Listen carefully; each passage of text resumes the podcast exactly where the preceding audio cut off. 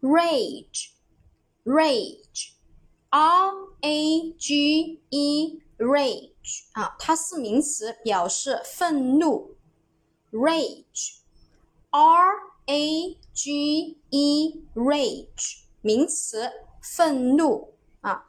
这个名词呢，它的复数形式 range 啊，直接在后面加一个 s 给它就可以了。rage 啊，rage。 后面我们来重点说一下啊，前面这几个单词的记忆方法。